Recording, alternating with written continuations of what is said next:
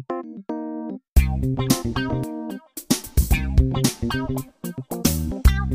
you.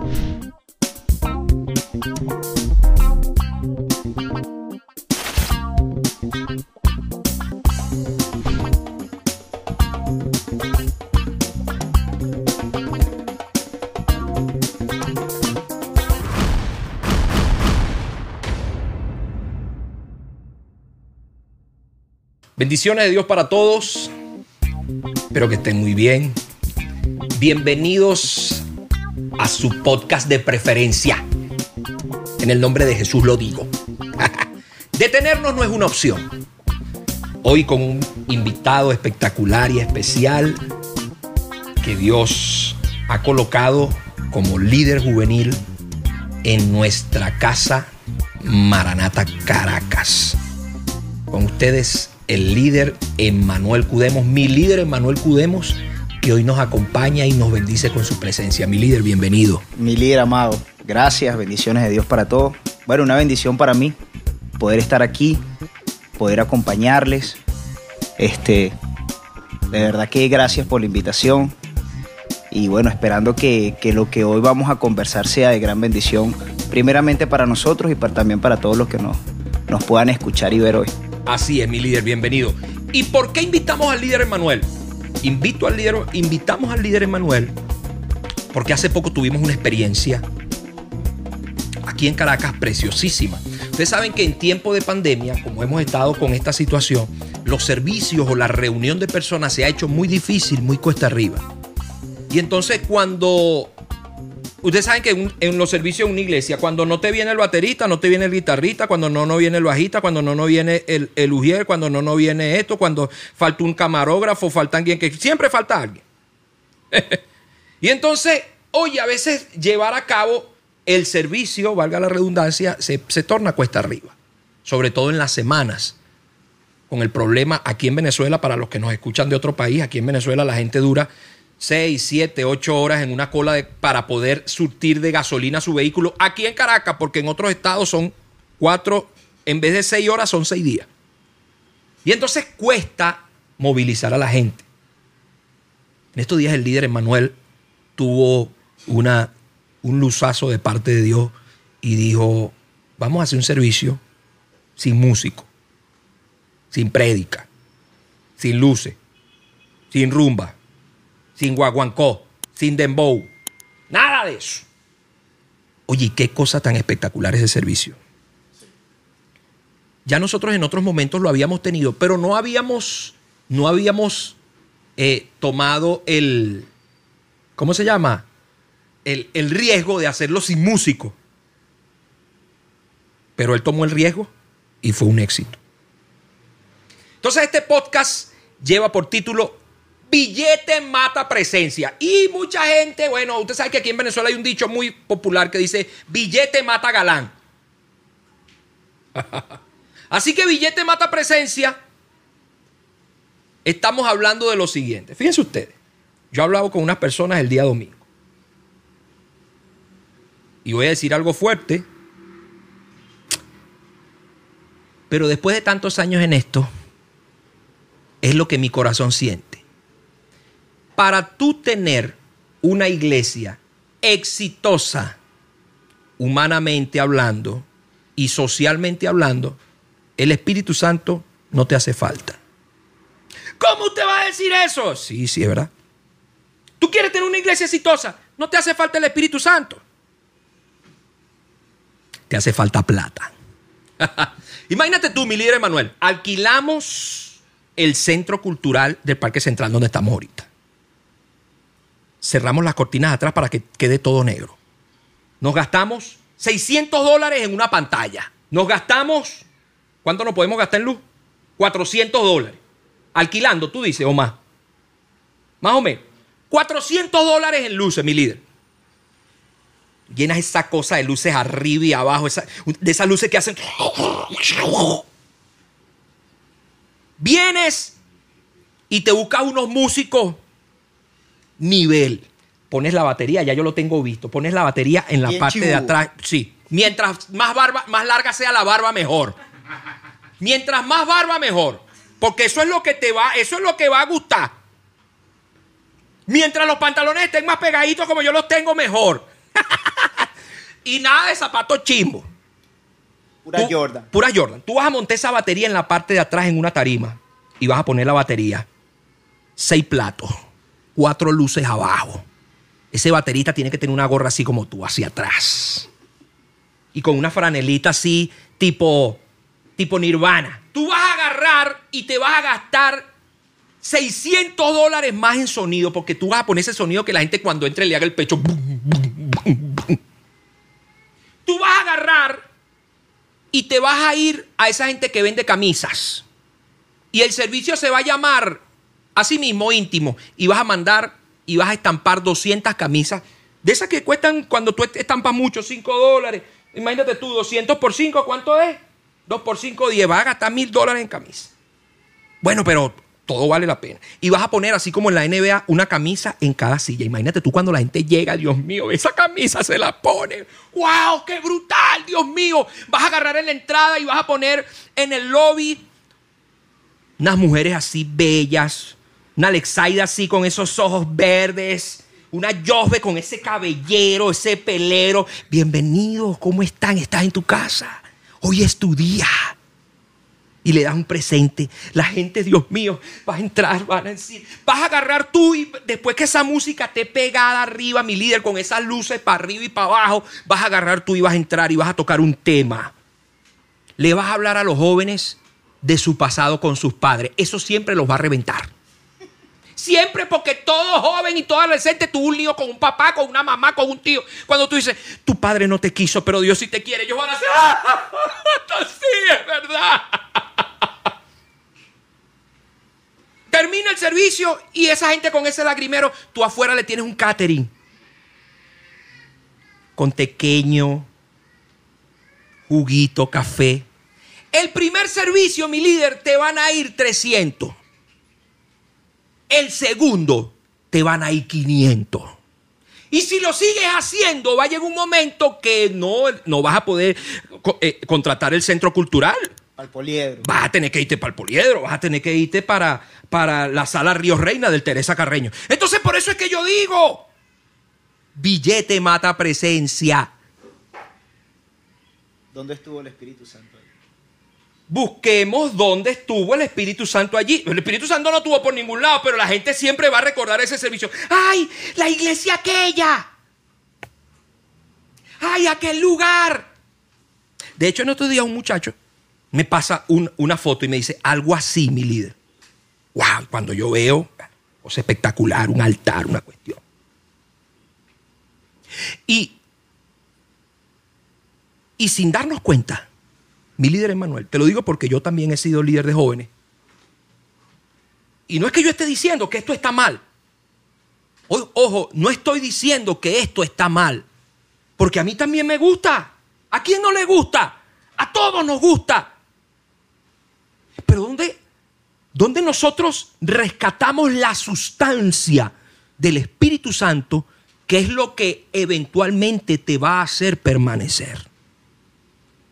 Mi líder, ¿de dónde surgió esa idea de tú hacer ese servicio íntimos, sin músicos, sin luces, sin prédica? Lo que pasa es que hay una realidad, mi líder, y es que la gente ahorita está pasando mucho trabajo en su casa, en su intimidad, en la puerta cerrada. Entonces, necesitamos, ¿cómo, resolvemos el tema de la intimidad? ¿Cómo resolvemos el tema de que cuando, cuando yo estoy desesperado, cuando ya yo no sé qué hacer, saber que ahí está Dios. Eso no lo vamos a resolver porque, ¿qué pasa? Podemos ir a la iglesia, saltar, brincar, de repente tener un toque, ¿por qué no? Tener un toque en ese momento, pero ¿y en la casa? Y una de las cosas que, de verdad Dios puso en mi corazón y bueno, que, que, todo el que nos esté escuchando entienda también, pues que en esta casa somos un equipo y, y que realmente no es que fue una idea de Manuel, pues, o sea, realmente fue una idea, mi líder Abraham, este, y, el liderazgo pues, de la iglesia trabajando juntos y pensando en qué hacer para crear esa, esa, esa eh, darle una herramienta, porque realmente lo que queremos, o sea, realmente la intención del íntimo, más que hacer un servicio, es darle una herramienta a los jóvenes Y la herramienta es una relación. Es, es, conocerle a Él, no conocer, no es, que, no es que mi relación está limitada a estar o no estar en la casa de Dios. Yo tengo que entender que mi relación es diaria, es en mi casa, es mientras duermo, es mientras me levanto, es cuando estoy en la calle. O sea, y, y, la única manera es conociéndole a Dios, no conociendo la estructura, no conociendo el nombre, no conociendo la organización, es conociéndole a Él. Y realmente la intención del íntimo es eso, o sea, ven a conocerle a Él. Ni siquiera es ven, ven porque vas, vas a verte con un predicador o vente porque va a sonar la banda tal. No, no, no, vente porque tú lo vas a ver es a Él. Te, te vas a tener un encuentro con Él. Y es la única herramienta, un, si nosotros aprendemos que al ir a la casa de Dios, yo voy a estar es con mi papá, voy a conocer al Espíritu Santo y voy a ser realmente lleno del Espíritu Santo. Entonces, en la intimidad, cuando estoy solo, cuando estoy viendo el desastre, cuando estoy viendo la tormenta, aunque no estoy en la iglesia, Él sigue estando conmigo. Él está ahí. Y eso es lo que realmente va, va, va, va a dar un verdadero crecimiento. El crecimiento no es la multitud. El crecimiento realmente son jóvenes que estando, no estando en la casa de Dios, oye, están firmes. No, no los mueve nada. Y, y, realmente esa es la intención, eso es lo que, lo que queremos, que, que le conozcan a Él. No es el predicador, no es la banda, no es que va a sonar, que no va a sonar, que no, no, no, es que yo voy a ir a conocerle a Él, más nada. Mi líder, todo líder de jóvenes o, todo todo aquel que, que, que, porte una autoridad, siempre se le acostumbra a medir su éxito por la cantidad de personas que puede aglutinar. Es como el Instagram. Tú eres influencer si tienes, si eres, ¿cómo, cómo es que se llama cuando le ponen la, la flechita? Verificado. Si eres verificado. Oh, salió una prédica. En el Instagram, Instagram, tú eres alguien si eres verificado. ¡Chic! En el, en el cristianismo, y lamentablemente en el pueblo evangélico sobre todo, tú eres alguien si eres verificado. ¿Cómo tú te verificas? Por la cantidad de la gente que tú puedes atraer. Tengo una persona que amo muchísimo, que está metida en, en algunas reformas de la ley de cultos en este país. Y una persona que no va a las iglesias, óiganme bien esto, le dice lo siguiente. Esto va a ser fuerte lo que voy a decir, pero debo decirlo. La iglesia católica, nosotros lo llamamos y viene uno solo. Los yoruba, yo los llamo, viene uno solo. Los santeros, yo los llamo, viene uno solo. Los testigos de Jehová en todo el país, yo los llamo, viene uno solo. Los mormones, todos los mormones de este país, yo los llamo, viene uno solo. Los brujos, yo los llamo, viene uno solo. Los cristianos evangélicos, ese saco de gatos, así mismo le dijo esa persona. ¿Ustedes saben por qué? Porque nosotros estamos acostumbrados a verificarnos. ¿Eh? El que no esté verificado no entra. ¿Tú tienes una iglesia de cuánto? De 40, tú no vas para el baile. ¿Tú de cuánto? De 100. Ok, ¿tú de cuánto? Entonces, ¿qué pasa? Nosotros inconscientemente tratamos de traer a la gente para poder ser verificados por los demás que están a nuestra propia altura. ¿Para qué? para sentirnos o hacernos sentir o hacerlos ver que yo estoy por encima de ellos. Entonces la gente se verifica por cantidades, lamentablemente. Mi líder, ¿qué piensas tú si esta forma de hacerle servicios a los jóvenes te aleja o te trae más personas? si se te empiezan a ir por no tener música, ¿cómo tú mantienes a los que están? Bueno, realmente yo no creo, y, y, de corazón le digo, mi líder, yo no creo que esto aleje a los jóvenes, porque ese día quedó comprobado. Y ese día yo pude ver, yo pude ver, cuando la palabra de Dios me dice que en donde el nombre de Jesús es levantado, las multitudes son atraídas a Él. Yo ese día, yo me acuerdo cuando estábamos planeando el servicio, llegamos a, comentarnos, bueno, y si llegan 10, y recuerdo que lo dijimos, bueno, con 10 oraremos. Y, Dios nos sorprendió ese día. Y, y, tenemos testimonios de jóvenes que quedaron impactados por ese servicio, en donde la expresión fue esa, o sea, fue algo nuevo y fue algo, o sea, no es que, no es que había una persona, no es que había, no, o sea, eran ellos con el Señor. Tuvieron una experiencia tan hermosa. Y la experiencia no fueron las luces, la experiencia no fue, no, no, fue, no fue la banda, no fue, no fue el solo del guitarrista. La experiencia fue ese momento. Y, y, sí, es verdad, en el momento sí, sí, sí, hubo la posibilidad, porque, oye, cuando nosotros pensamos, vamos a hacer un servicio sin banda, lo, primero que vino a la mente, o sea, no, no, vamos a tener un playlist. O sea, no, no va a venir, no va a venir la gente. Pero definitivamente cuando nosotros volvemos a la esencia, cuando realmente buscamos la esencia, Mili. Y yo creo que esa es la mayor lección que nosotros hemos recibido con esto. Sinceramente, la gente va a correr a Jesús. Porque es que la gente no necesita más nada. El joven no necesita más nada. Aunque es verdad, podemos darlo, podemos hacer un evento, podemos, hacer, podemos tener la banda, podemos sonarlo, porque bueno, no dejan de ser jóvenes, no dejan de ser muchachos. Pero realmente cuando, cuando le das lo que necesitan, cuando no, no estás buscando que te vean a ti, sino que realmente estás buscando que busquen a Jesús, creo en un crecimiento así. Creo que realmente sí van a venir multitudes. Y aunque no los vinieran, mi Señor Jesús solo se preocupó por tener doce. Se preocupó porque hubieran doce realmente encendidos y con eso revolucionó al mundo. Yo creo que si nosotros como iglesia nos preocupamos no por tener una multitud, sino que nos preocupamos por tener diez, doce, los que sean, pero que realmente estén cimentados donde vamos a revolucionar Caracas, Venezuela y lo que venga. Porque se necesita gente realmente con los ojos puestos en Jesús. Más nada. Lo demás no dura. Lo demás es, como decía mi abuelo, buchi pluma. Eso que dices está tremendo porque se trata de volver a la esencia. Eh, una de las cosas que, que a mí me impacta de la palabra, mi líder, está en Primera de Reyes 19. Y es cuando Elías sale corriendo, sale huyendo, porque lo estaban persiguiendo. La palabra dice que se metió en una cueva y textualmente dice aquí, eh, hubo un gran y poderoso viento que destrozaba los montes y quebraba las peñas, pero el Señor no estaba allí. Después dice, Después del viento hubo un terremoto. Se cayó toda cosa. El Señor no estaba en el terremoto. Después del terremoto hubo un fuego. Oh, esto está candela. Después del terremoto hubo un fuego. Pero el Señor no estaba en el fuego.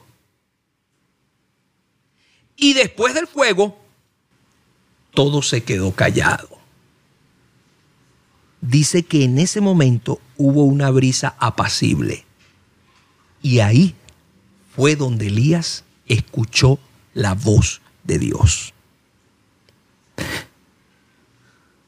Yo reconozco, mi líder, que como líder de jóvenes, siempre estoy tratando de buscar o de generarle a los jóvenes terremotos y fuegos. Porque nosotros siempre hablamos de jóvenes encendidos en fuego. Lo que pasa es que un joven se enciende en fuego cuando el ambiente en el que está también está encendido en fuego. Y el ambiente en el que un joven está no es solo el miércoles de servicio juvenil o el sábado de servicio juvenil en una iglesia. Realmente el ambiente de un joven es su casa, es su trabajo, es su lugar de estudio, si ese ambiente no está encendido en fuego, entonces el joven se va a apagar. Entonces, ¿qué pasa? Necesitamos a gente encendida en fuego que no dependa del ambiente en donde está. Hemos acostumbrado a decir que los jóvenes están en fuego o se encienden en fuego porque hacemos un servicio de fuego con un terremoto. Pero a mí la palabra me dice que Dios se manifiesta muchas veces, porque también se manifiesta en fuego, pero que Dios, una de sus, de sus formas de manifestarse es cuando todo el mundo está callado, cuando todo el mundo está en silencio y cuando tú dejas que Él te hable. Una de las cosas que, que me gustó, mi líder, ¿qué piensas tú acerca de las prédicas juveniles de hoy en día? Vemos a gente hombres de Dios con unas prédicas re brutales y con palabras que verdaderamente tiene una esencia, una sustancia. Pero ¿qué piensas tú? ¿Cómo deberían ser? Porque me impacta que ese día tu prédica fue 15 minutos. ¿Cómo deberían ser las prédicas juveniles en tiempo de pandemia? Yo ahorita está usted comentando eso y viene algo a mi mente muy candela. Nosotros, cuando por gracia del Señor nos toca estar al frente, debemos preocuparnos de algo, ¿no? Y no ser piedra de tropiezo. Poniéndonos nosotros delante de Dios, o sea, siendo como un intermedio entre los jóvenes y Dios. Muchas veces nosotros como, como líderes jóvenes buscamos que nos vean. Y a veces usamos el púlpito como una herramienta para que me vean. Y nosotros no necesitamos que los chamos nos vean a nosotros, porque a, puerta cerrada y frente al espejo, realmente nosotros sabemos quiénes somos.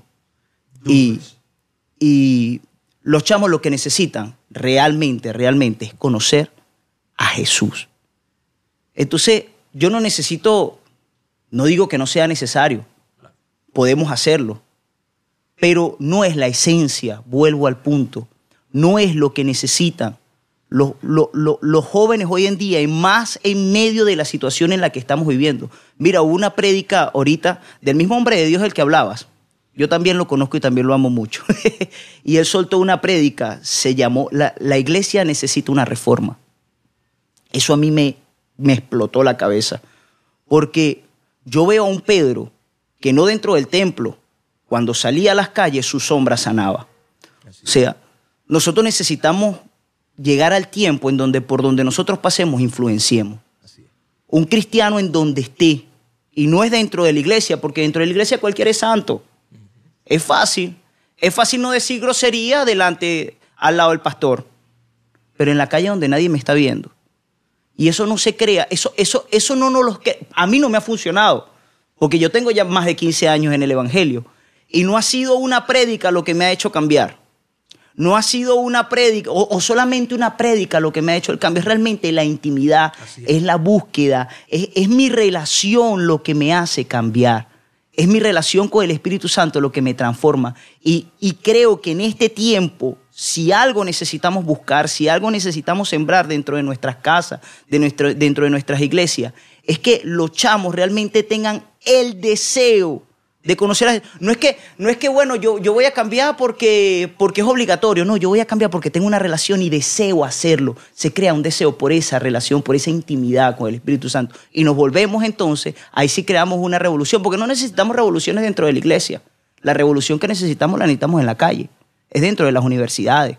Nosotros necesitamos revolucionar el Boulevard de Sabana Grande, la calle La Puñalada, el eh, eh, eh, Petare, Katia. Y ahí no está la iglesia. Ahí están son los jóvenes, ahí están son los muchachos y que cada lugar por donde ellos pasen realmente influencien. Sean esa sombra que sana, sea esa sombra que redarguye, sea, sea esa sombra que cuando pasan, wow, él tiene algo, yo lo deseo. Y eso a la verdad está comprobado porque prédicas hay muchas, luces y show han, han habido mucho. Billete hay mucho. Y billete hay bastante. No es eso. Realmente crear una generación que por su intimidad, por donde pasen, huelan a Jesús, huelan al Espíritu Santo que está en él. Eso yo creo que ese es el mayor, nuestro mayor objetivo. Y insisto, como se lo dije, y nosotros, o sea, porque es un error crear en los jóvenes, veme a mí. No, porque si me ves a mí, no, no va a pasar nada, porque es que yo no tengo nada que darte. Yo soy igual de, yo tengo igual debilidades, yo tengo igual defectos, si conocieras mi intimidad te darías cuenta. Solo mi intimidad la conoce el Señor. Y si te conocieras esa intimidad te darías cuenta. Tus ojos tienen que estar puestos en Jesús, el autor y consumador de tu fe. Más nada. Así es. Fíjate esto. Pablo le dice a Timoteo, vendrá un tiempo en que la gente no va a aguantar muchas verdades, sino que teniendo ganas de oír, esto es tremendo, se van a amontonar maestros conforme a lo que ellos quieren oír. Y apartarán su oído de la verdad y se van a volver a las fábulas.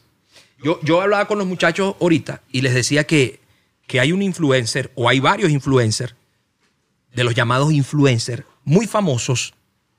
Y hay un influencer en particular que adoptó las formas de predicación juveniles en una iglesia y le quitó algunas cosas y le, no sé si está bien decir, ¿cómo se puede decir? Le adherir. Le, le, le, le, le adhirió, ¿está bien esa palabra? Sí. Sí. Le adherió, adherió o adhirió. Yo diría adhirió. Adhirió. bueno, le añadió, Esa. le añadió un toque de crecimiento personal. Oh, ese influencer es un boom. Y usted escucha hablando de ese influencer y escuchas a un predicador juvenil y hay cosas que no son diferentes. Es prácticamente lo mismo y el hombre salió al mundo, se hizo famoso, hizo dinero, vendió libros y tal y qué sé yo. Entonces, ¿qué pasa? La gente está queriendo o necesita escuchar que le digan todo lo positivo, todo lo bueno, todo lo hermoso, todo lo agradable que puede ser esta vida.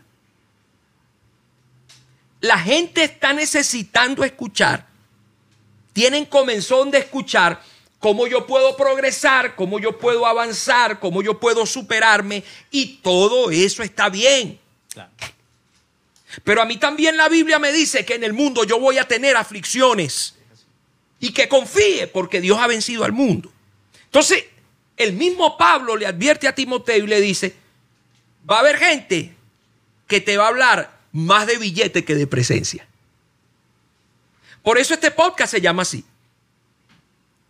Y pudiéramos hacerle una pregunta. ¿Verdaderamente el billete mata la presencia? Oye, es triste la respuesta que les voy a dar. Pero estamos en, en tiempos donde el billete está matando la presencia. El billete está matando la presencia. ¿Cómo hacemos? ¿Qué hacemos? ¿Cómo hablamos? ¿O cómo no hablamos? El líder Emanuel nos acaba de, dar una, una explicación extensa acerca de las prédicas. Y uno de los ma- mayores errores, de los mayores errores que tenemos sobre todo los líderes juveniles y los líderes de otra índole también, es tratar de acercar a la gente a nosotros. De tratar de hacernos necesarios. Yo en estos días puse un post donde un- un maestro decía, el mayor trabajo de un líder es hacerse cada vez menos necesario. Mi líder, ¿cómo tú piensas o cuál es tu plan para hacerte cada vez menos necesario? Rayos. Clase de pregunta. ¿Cuál es tu plan para hacerte cada vez menos necesario? Bueno, sí. Decirte que tengo un plan. Pero realmente lo que queremos hacer es continuar en esta línea. Seguir en esta línea en donde... ¿Cómo me hace menos necesario cuando los jóvenes entiendan que no necesitan de Manuel? Necesitan es del Espíritu Santo. Jesús dijo, yo me voy, pero Él queda ahí contigo. No Emanuel, no Abraham Palma. No, no, no. Quien está ahí contigo es el Espíritu Santo. Y si nosotros logramos, primeramente vivir, eh, Emanuel Cudemos tiene que vivir esto, tiene que experimentarlo, porque yo no puedo dar algo, no puedo dar algo que no tengo. Y, y- y si en algo deseo ahorita es conocerle como nunca le he conocido. Tener esa experiencia sobrenatural de verlo como una persona y saber que él está ahí. Y llevar ahora a los jóvenes a esa relación con él. Cuando el joven vaya a la iglesia buscando al Espíritu Santo, a veces vamos a la iglesia buscando de todo menos al Espíritu Santo. es. Buscando de todo menos tener un encuentro, sabiendo. Es, es que es tremendo. Decimos, voy a la casa del Señor, pero estoy es pendiente de ver a la hermanita, estoy es pendiente de ver para ver qué, qué Ah, voy te a lo hacer. digo yo que iba para la iglesia de David nada más que a verla. Pero es, es la casa de Dios. Y si yo estoy yendo a la casa de fulanito es porque me voy a conseguir con fulanito en esa casa. Si yo voy a la casa de Dios, o sea, necesitamos realmente empezar a caminar en lo que realmente es. Y vamos a la casa a tener un encuentro con Dios. Y así creo que los jóvenes no van a necesitar Emanuel. Más bien las consejerías se van a reducir, porque los jóvenes ya, ya tienen la relación con el que realmente la que necesitan, y es el Espíritu Santo. Mi líder, una última pregunta. ¿Billete mata presencia? Muchas veces sí, pero no es la realidad. La presencia es la esencia. Oh. La presencia es la esencia. Billete mata presencia cuando no hay esencia. Cuando no hay esencia. Exactamente. Billete no mata presencia cuando hay esencia de Dios.